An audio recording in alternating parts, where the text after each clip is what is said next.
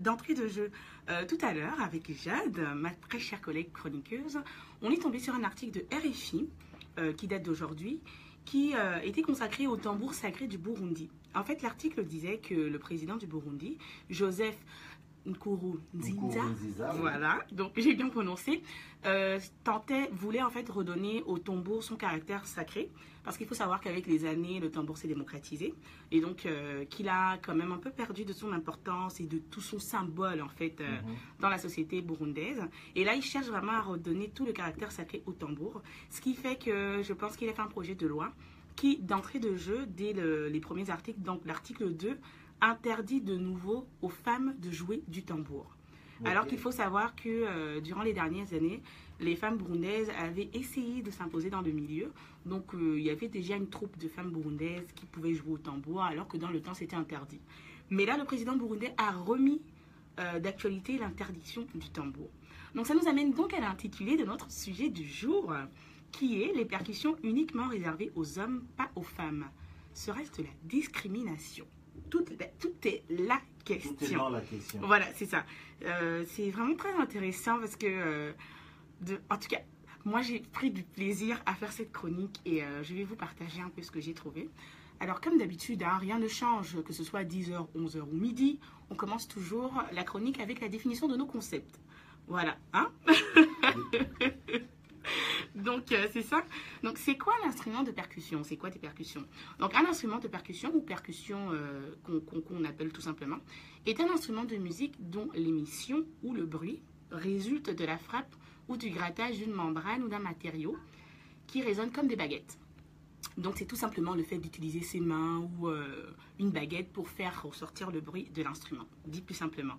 Donc euh, les instruments de percussion, on peut en retrouver dans la musique traditionnelle, tout comme dans la musique classique. Alors, dans l'Afrique traditionnelle, euh, l'usage des percussions était généralement réservé aux hommes et non aux femmes, comme je le disais. Euh, dans plusieurs régions du continent, d'ailleurs, cette réalité est toujours présente. Il faut le noter hein, dans les villages, dans l'Afrique traditionnelle, c'est toujours d'actualité dans plusieurs villages. Et comme je le disais, d'aucuns pourraient effectivement penser que c'est discriminatoire. Mhm.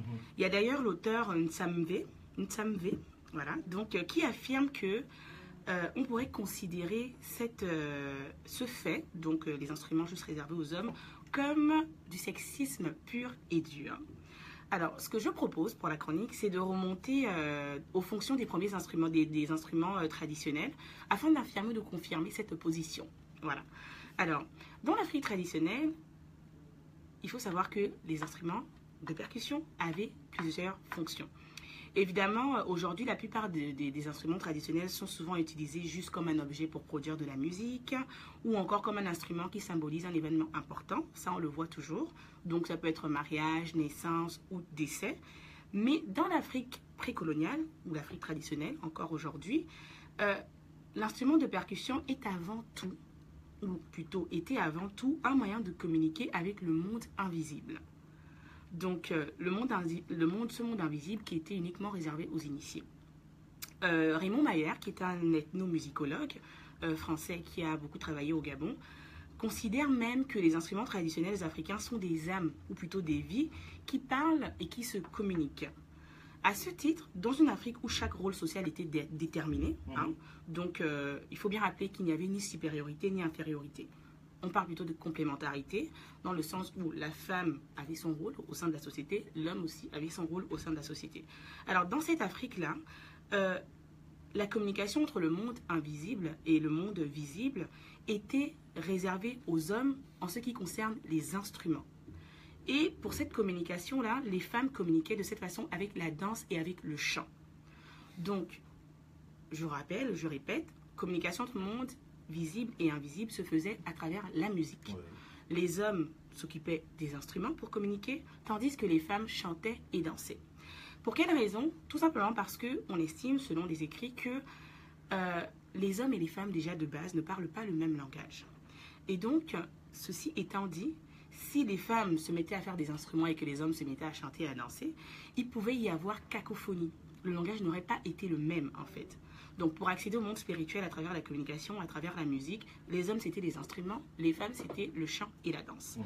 Ça c'est la fonction spirituelle que les instruments de percussion avaient et ont toujours dans l'Afrique traditionnelle. Il y avait aussi des raisons physiques qui expliquent pourquoi les instruments de percussion n'étaient réservés qu'aux hommes. En effet, il faut spécifier que euh, la plupart euh, des instruments de percussion étaient fabriqués par les joueurs eux-mêmes. Donc, si je prends l'exemple d'une djembé, donc le tambour, très souvent c'était des forgerons qui allaient vers un arbre bien spécifique. Encore là, tout n'était pas fait par hasard. Vraiment, tout avait euh, une direction, tout avait un sens. Donc, ces forgerons-là allaient vers un arbre qui était habité par un génie et à qui ils demandaient la permission de couper une écorce, l'arbre, voilà, pour construire l'instrument. Une fois que la permission était donnée, il y avait des, rituels qui étaient faits pour remercier euh, le génie et tout. Et le joueur pouvait jouer de cet instrument-là. Et donc le tambour, si on prend l'exemple du tambour du djembé, c'est un instrument très lourd. Il est très lourd et il demande énormément de conditionnement physique. Et donc pour cette raison-là, c'était vraiment juste réservé aux hommes. Surtout que, comme je viens de le dire, c'était les hommes eux-mêmes, les joueurs eux-mêmes qui construisaient leur instrument. Et on sait que dans la, société africaine, en ce qui concerne la chasse, cueillette et toutes ces activités-là, c'était vraiment à l'homme que ça revenait. De facto, c'est donc lui qui se retrouvait généralement à construire les instruments. Donc il y a ces raisons physiques-là qui expliquent pourquoi les instruments de percussion n'étaient réservés qu'aux hommes. En dehors des raisons physiques et spirituelles, il y a également des raisons contextuelles. Donc, en fait, le contexte dans lequel l'instrument était trouvé ou était découvert pouvez jouer sur le fait que ce soit juste l'homme qui y joue. Et là, j'ai un très bel exemple pour le montrer, qui va d'ailleurs euh, euh, expliciter mieux toutes les raisons que je viens euh, de, mentionner. C'est l'exemple du mvet. Donc, c'est quoi le mvet? Cyril, connais-tu le mvet? Oui, je connais le mvet. C'est un instrument qu'on retrouve chez les, femmes. Exact. un instrument, on appelle la corde. Exact.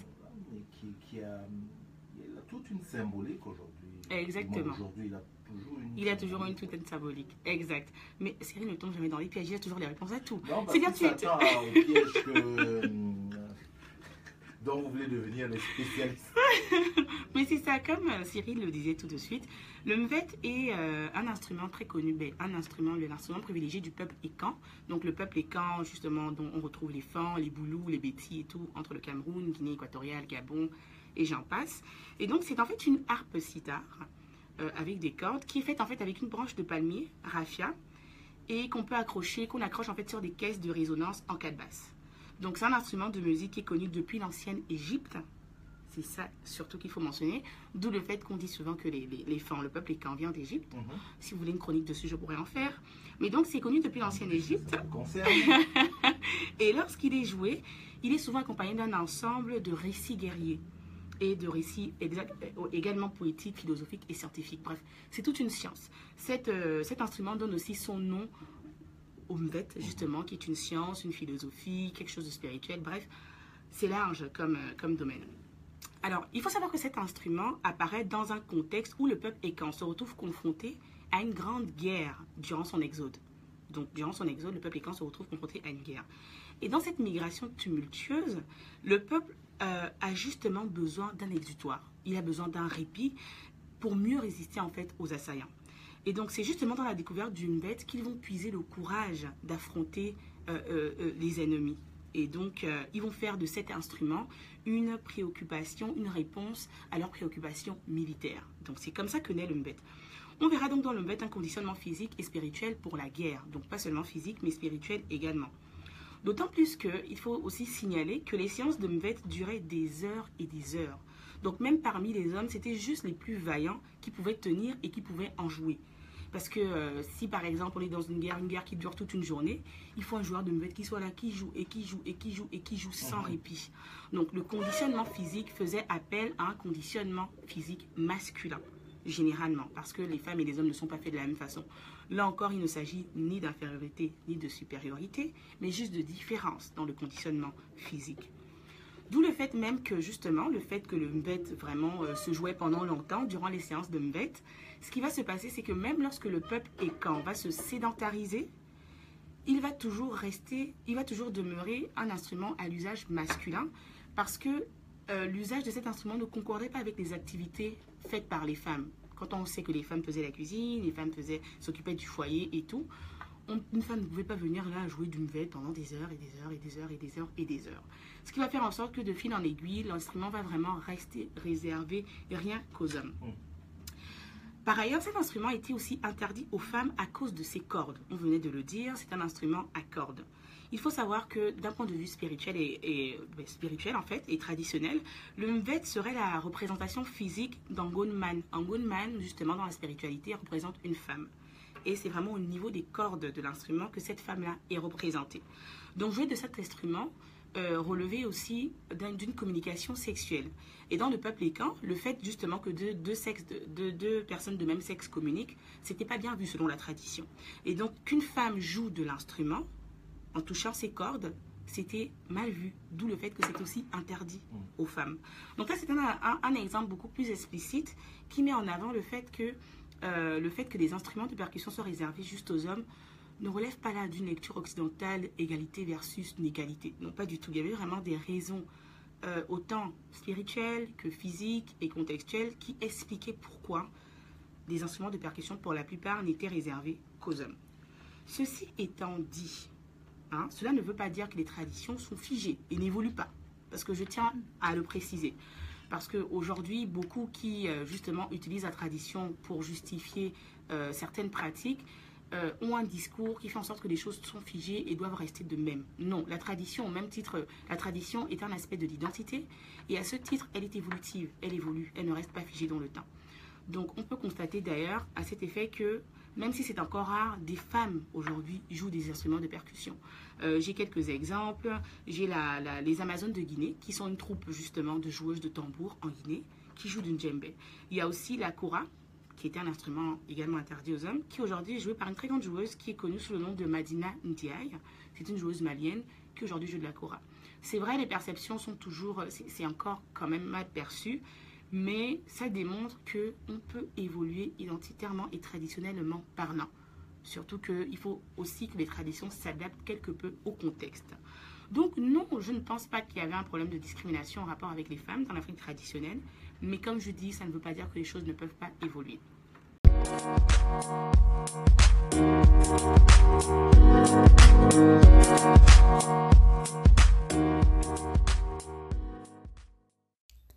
Merci d'avoir écouté Néo-Québec. Vous pouvez retrouver toutes les vidéos des chroniques sur notre page Facebook où nous diffusons nos chroniques live tous les jeudis matins. N'hésitez pas à vous abonner également au podcast sur la plateforme que vous préférez, à recommander, partager et nous laisser vos commentaires. Cela aide toujours. Un lien est disponible dans les notes des épisodes pour nous laisser des messages audio que nous pourrons écouter et pourquoi pas partager dans un prochain épisode. Et pour conclure, on vous laisse avec une citation de Haute Lord. Lorsque nous parlons, nous craignons que nos mots ne seront pas entendus ou accueillis mais quand nous sommes silencieux, nous craignons toujours. Il est donc préférable de prendre la parole.